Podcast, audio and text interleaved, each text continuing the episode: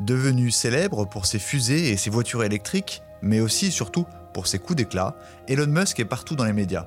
Et pourtant, très peu peuvent prétendre connaître sa personnalité réelle, son passé, ses obsessions, tout ce qui se cache derrière ce masque de sulfureux milliardaire. Je m'appelle Timothée Gérardin et dans ce podcast, on va partir sur les traces d'un rêveur pragmatique.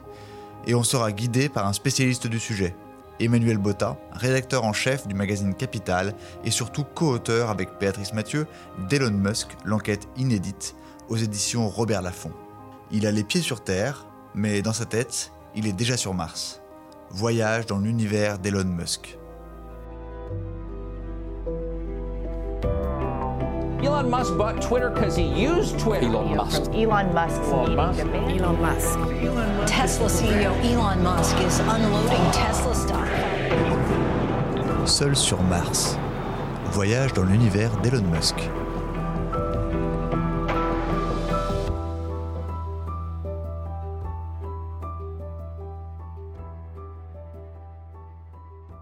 Bonjour Emmanuel Botta.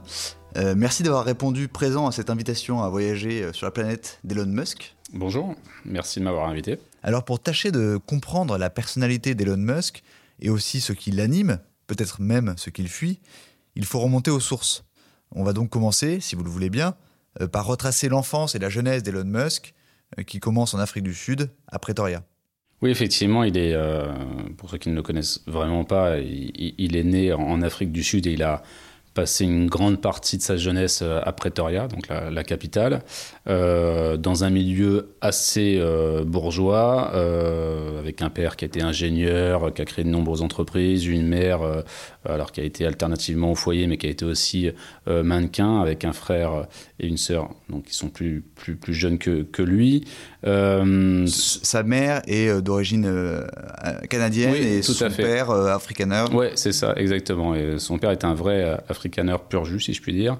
Sa mère est canadienne, puisque son, son père, dont on parle dans le livre, Oui, personnage étonnant. euh, oui, voilà, un personnage étonnant, mais en fait, tout- toute la famille, notamment du, côté de la, de la mère, est quand même assez étonnant. Et quand on l'étudie un peu, on se dit que euh, l'étoile Elon Musk ne, ne vient pas de nulle part, parce que pour faire rapide, le père de, de- la mère de Faye est venu du Canada. Pour être plus exact, il, il a immigré d'abord des États-Unis au Canada parce qu'il pensait qu'il pourrait faire fortune et qu'il aurait plus de liberté. Assez rapidement, il a fait une petite carrière politique, mais qui a été avortée. Assez rapidement, il a trouvé que le, le cadre légal était trop corseté. C'était vraiment quelqu'un qui était pris D'accord. liberté, un peu comme son petit-fils, qui, qui voulait, qui avait du mal avec les lois et le cadre légal, on va dire, et qui s'est dit un jour, en fait, je vais, je vais partir, je vais aller découvrir des nouvelles terres où je pense qu'il y aura une grande liberté. Donc, il a pris femme et enfant dans son petit avion, car il était aussi un peu aviateur. Et il est arrivé en Afrique du Sud et il a survolé. Un jour, il s'est posé, il a dit tiens voilà, là c'est à côté de Pretoria, j'aime bien la vue, j'aime bien le cadre, on va on va refaire une vie ici.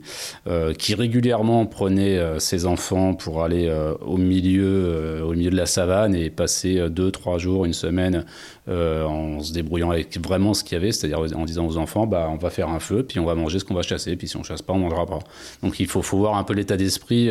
donc quand on a ça un peu en tête, que sa mère, la mère d'El- d'Elon Musk, a été élevée dans ce cadre où, en gros, on se dit, le père ne cessait de dire, tout est possible en fait, rien n'est impossible, juste il faut, faut y aller quoi. Il faut en Mhm. vouloir plus que les autres, il faut se battre plus, mais, mais tout est absolument possible si on veut. C'est une personnalité donc qui s'appelle euh, Joshua Haldeman. Joshua, tout à fait. Et il se, il se revendique de, enfin, comment dire, euh, Elon Musk euh, a un attachement à ce, à ce grand-père. Ouais, ouais, ouais, c'est, vraiment euh, la figure tutélaire de la famille. C'est celle qui, c'est, un peu, vous savez, dans les, dans les familles, on a toujours une figure dont on raconte les exploits dans les, dans les soirées d'hiver ou, ou d'été, peu importe.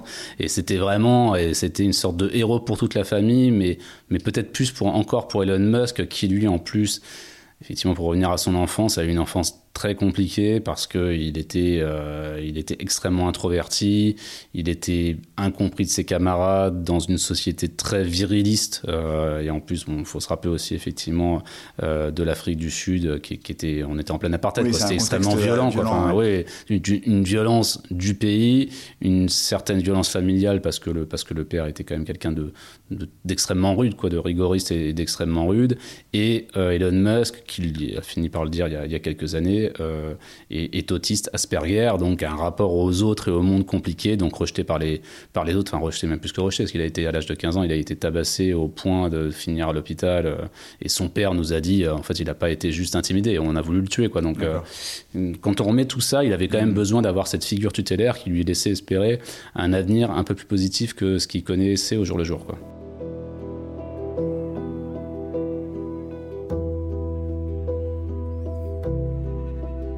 Et ce qui peut paraître surprenant, c'est que effectivement, il est très attaché à cette figure tutélaire plutôt reliée à l'univers de sa mère. Mm, mm. Euh, il avait parfois des relations un peu compliquées avec son père. Et pourtant, quand les parents divorcent en 1979, quand il a Ouais. 8 ans, euh, il choisit de rester en Afrique du Sud Mm, euh, avec son père, Errol. Oui, oui, oui. Alors effectivement, au départ, en fait, la mère Faye donc, avait eu la garde des trois enfants. Elle était en Afrique du Sud toujours, mais elle s'était éloignée de Pretoria, c'était assez loin. Euh, et un jour, euh, il décide de prendre le train et d'aller rejoindre. Donc, il avait euh, même pas 10 ans. Il prend le train sur une très longue distance, quoi, tout seul, pour aller rejoindre son père. Et il a témoigné plus tard, quand on lui a dit effectivement, pourquoi vous ne cessez de, de dire de votre père qu'il est horrible. Il a dit de lui-même qu'il était quasiment c'était un démon. Et pourtant, vous décidez de le rejoindre à 9 ans. Et il dit, ça, c'est très, c'est très mesquin comme réponse. Euh, bah oui, parce qu'il avait, il avait, tr- notre mère avait trois enfants, et je trouvais que c'était pas juste que lui en ait aucun. Donc, j'y suis allé pour faire une sorte d'équilibre. Un- bon, comme, comme, mais il réfléchit comme un ingénieur, quoi. 3 Ouais. versus 0, ça marche pas. 2-1, on est près de l'équilibre. Et puis peu après, du coup, son, euh, son, son frère, dont il est euh, extrêmement proche, euh, a fini par, par, par le rejoindre après. Mais alors même, effectivement, qu'ils avaient une relation exécrable, qu'ils se parlent plus du tout, et que le peu de fois où ils en parlent, où, où Elon Musk parle de son père, c'est pour, euh, pour dire pique-pente sur lui, quoi. Donc on est dans un contexte difficile lié à l'apartheid, Mhm. une relation difficile avec le père. Euh, et à cette époque-là, vous dites qu'il a une personnalité assez réservée, etc. Mhm. Euh, mais malgré tout, est-ce qu'il se démarque à l'école euh, pour ses capacités quelle, est, ses- quelle, so- quelle serait Mhm. peut-être ses traits de personnalité et qu'est-ce qu'on dit de lui en Ouais, fait? ouais. Bah, il- ça se passe pas, pas bien du tout à l'école, parce qu'il est rejeté assez massivement par ses, par ses camarades. Et dans un premier temps, même les profs et, et le proviseur euh, finissent d'ailleurs par ne comprennent pas le personnage. Je veux dire, il est, tellement décalé qu'en fait, un jour même, un de ses profs euh, finissent par, euh, par, euh, demander à ses parents de venir, en expliquant je, je pense qu'en fait, votre fils n'a rien à faire dans une école normale. Je, on pense qu'il est qu'il est certainement retardé et qui, voilà, ce qui est assez drôle rétrospectivement, et qu'il n'a pas sa place, dans, en tout cas dans cette école et peut-être même dans une école. Mais néanmoins, on a, on a eu aussi quelques profs qui se souviennent que il y, avait, il y en a une qui, qui nous a rappelé ça, alors c'était un peu plus tard, c'était au lycée, qu'il avait fait un projet d'ailleurs sur le spatial et que quand même il avait abouti à une sorte de maquette, parce que c'est très euh, un peu à l'américaine aussi, euh, ce projet de maquette, de projet de fin d'année, et avec qui il avait travaillé, hein, que c'était un truc qui était disproportionné en termes de travail Ouais. et d'implication par rapport à ce que tous les- autres élèves avaient fait. quoi. C'était déjà un truc d'une obs- totalement obsessionnel où il avait dû passer des jours et des nuits pour délivrer son, son travail de fin d'année. quoi. Un élève un peu en décalage quoi. Ah, très très très en décalage, ouais. très dans son monde déjà.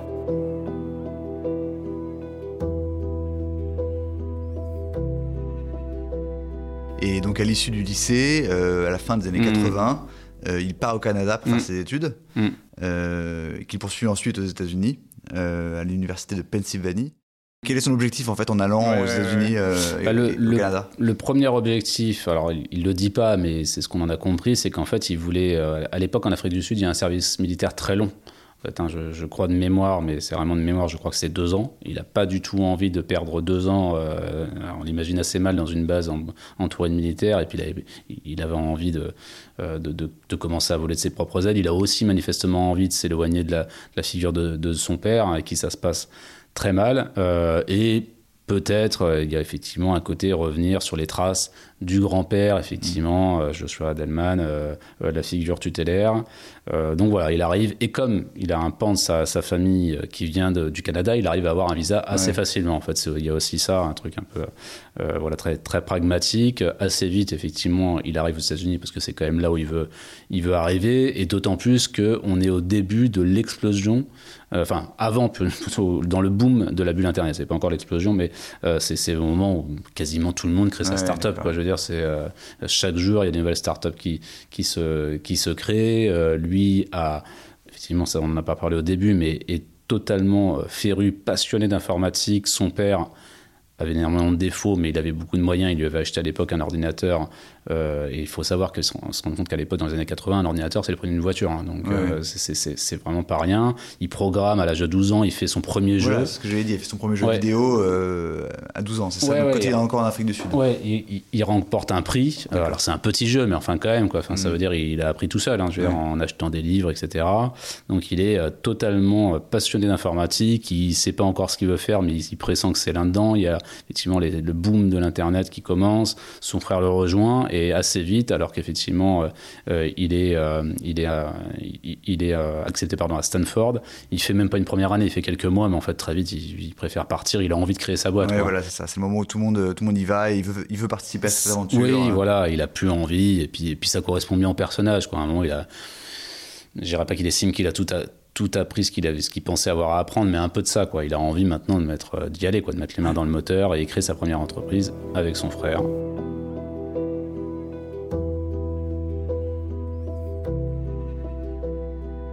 Donc on est au milieu des années 90. Mm. Euh, il crée euh, Zip2 Mm, tout euh, à fait. avec son frère. Euh, c'est un éditeur de sites internet pour les entreprises. Oui, c'est ça. Alors, c'est, ça serait compliqué. C'est entre ça et l'annuaire, une sorte d'annuaire, de super annuaire pour les entreprises en ligne. Euh, Bon, c'est les tout débuts de l'Internet. Donc, c'est vrai qu'aujourd'hui, on se demande quel est leur intérêt, Ouais. intérêt, mais à l'époque, rien n'existe. Et donc, ils commencent à avoir assez vite, en fait, à avoir des, des contrats. Ça se passe plutôt bien avec son frère. mais il est. Enfin, il est assez vite racheté. Effectivement, c'est plusieurs centaines de millions. Alors, il n'a pas tout le capital, mais en tout cas, il, il devient en fait assez vite millionnaire. D'accord. Euh, petit millionnaire, mais millionnaire quand même. Et justement, avant de devenir millionnaire, Mm. euh, je voulais vous faire réagir à une, à une vidéo d'Elon Musk qui Mm. raconte ses tout débuts justement euh, de Zip2, euh, alors qu'il est justement euh, plutôt assez fauché. Mm. Il, raconte, euh, il raconte comment ça se passe euh, son quotidien dans, dans cette euh, d'entrepreneur euh, Mm. fauché. Quoi. I didn't have any money. In fact, I had negative money. Um, I had huge student debts. So, um, uh, o- o- in fact, I couldn't afford a place to stay and an office. So, uh, I, I rented an office instead because that was I was actually I got a, a cheaper office than I could get a get a place to stay, and then we, I just sort of slept on the futon.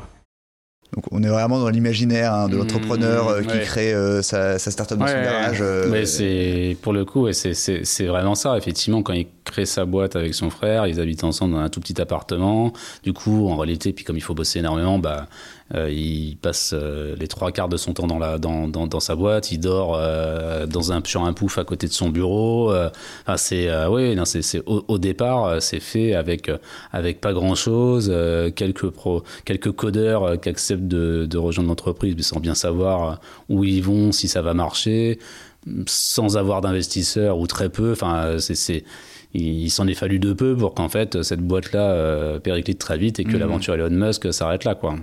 Mais c'est pas le cas. Mm. Et il se fait racheter euh, effectivement à prix d'or. Mm, mm. Euh, il devient millionnaire, comme vous disiez, et il ne s'arrête pas là et il monte euh, X.com. C'est une banque en, c'est censé devenir une banque en ligne. Ouais, ouais. C'était le projet, ouais. Et en fait, finalement, donc si j'ai bien compris, cette banque devient plus ou moins PayPal suite à un rachat. Alors, en- Et, euh, en fait- PayPal se fait eux-mêmes racheter en- Ouais, par ouais, eBay. ça s'est fait en fait en, en plusieurs temps. Euh, il monte X.com, euh, qui a vraiment à, à l'origine avait l'am- l'ambition de révolutionner le système bancaire, d'être vraiment une banque en ligne bien avant que les Boursorama et compagnie euh, existent. Et donc il avait déjà eu cette idée, mais vraiment de son objectif au départ, c'était de remplacer les banques. hein. Donc il, avait- il- comme toujours, il, il vise très haut. Ouais.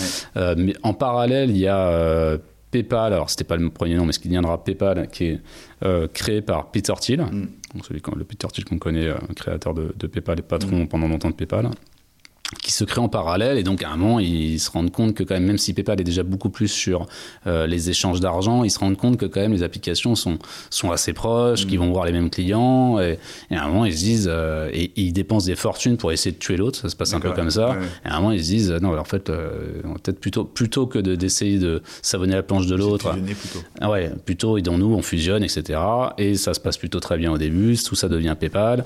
Euh, sauf qu'assez vite, euh, problème d'ego entre Peter Thiel et Elon Musk. Et par ailleurs, Elon Musk, mais ça, ça a été un peu, notamment beaucoup au début euh, dans, ses premières boîtes, a une façon de fonctionner qui est tellement complexe. euh, enfin complexe euh, dans, dans, le sens où il est assez intransigeant avec lui, mais aussi avec les autres, et du coup il demande aux gens de bosser 1000 heures, il est capable de reprogrammer euh, des, dans la nuit des choses qui ont été faites le jour par des ingénieurs, enfin bref, c'est mmh. pas, pas simple, et il finit par se faire sortir, pour faire court, par, par Peter Thiel, mais néanmoins, peu de temps après, tout ça est racheté par, par eBay, et là il devient vraiment millionnaire. Il a, euh, il gagne plus de 400 millions de dollars. Et c'est là pour le coup, il devient vraiment un multimillionnaire euh, de la tech, quoi. Et vous expliquez bien dans le livre euh, que c'est à la fois une, une réussite pour mm. lui et en même temps une réussite en demi-teinte mm, mm. euh, parce que finalement le, ce rachat c'est pas forcément très bien passé pour lui. Il l'a un peu vécu comme un échec en, en un bah, sens. Le fait qu'il soit fait, euh, il, s'est fait sortir par, par Peter Thiel alors qu'il s'y attendait pas du tout. Euh, ça a été ça effectivement pour lui. Il l'a vécu très très durement parce que et, et, le et même le rachat, lui, il avait quand même toujours en tête de on va faire, on va remplacer toutes les banques du monde quoi un peu ouais. et donc on va devenir les nouveaux maîtres du monde. Pour lui, c'était pas assez. Oui, donc il n'est pas allé au bout de ses ambitions. C'est ça. Et par ailleurs, euh, effectivement, il s'est fait sortir, mmh. donc euh, c'était pas son entreprise à lui. Mmh, voilà, exactement. Même si au final, il y a pire comme punition que de gagner 400 millions de oui, dollars, lui était pas très content. Et même finalement, au global, euh, qu'est-ce qu'on peut dire de cette première, mmh. euh, ces deux premières expériences d'entrepreneuriat euh, D'un côté, il a fait fortune avec ces deux boîtes qu'il a créées, mais de l'autre, on a l'impression qu'il a encore une revanche ouais. à prendre. Ouais, ouais. Euh, voilà, comment expliquer ce paradoxe finalement bah, Il euh... y a ça, il y a le, il, lui, il a et dans la première boîte, effectivement, ça qu'on est passé très vite dessus, mais il, a fait, il avait fini aussi par se faire plus ou moins sortir. Enfin, on va dire plutôt placardisé. On avait les investisseurs de l'époque euh, avaient Zipte, donc euh, avaient placé un, un, patron opérationnel. Donc à chaque fois, il a l'impression d'être trahi. Euh, il a l'impression que, ouais, que, que, que, que, les gens lui font un, un, bébé dans le dos, quoi, effectivement, ouais. et qu'il est dépossédé de sa boîte. Donc, c'est pour ça qu'il a encore ce sentiment de revanche. Parce qu'il a, il, et c'est pour ça d'ailleurs qu'après, dans les boîtes, dans les, dans les boîtes successives qu'il va monter, il va tout faire pour garder le pouvoir et avoir un, et être le premier investisseur, parce qu'en fait, il a été marqué au fer rouge par ces deux sociétés où il a fini, qu'il avait créé, mais où il a fini par se faire sortir. Donc, ça va vraiment devenir pour lui un moteur. Mmh. Euh et ça, on va le voir euh, du coup au prochain épisode, euh, à quel point euh, voilà, il va prendre sa revanche mm. avec ses expériences entrepreneuriales qui suivent. Bon, merci beaucoup pour ce premier épisode. Merci. Et on se retrouve bientôt pour la revanche d'Elon Musk. À bientôt. C'est la fin de cet épisode, merci de l'avoir écouté. Seul sur Mars est une série en 4 épisodes du magazine Capital. Montage Lucas Wibo, présentation Timothée Gérardin. Pour en savoir plus, vous pouvez lire le livre coécrit par Emmanuel Botta et Béatrice Mathieu, Elon Musk, l'enquête inédite, édité par Robert Laffont. Pour ne pas rater les prochains épisodes, n'oubliez pas de vous abonner ou de liker le podcast sur votre plateforme préférée. À bientôt!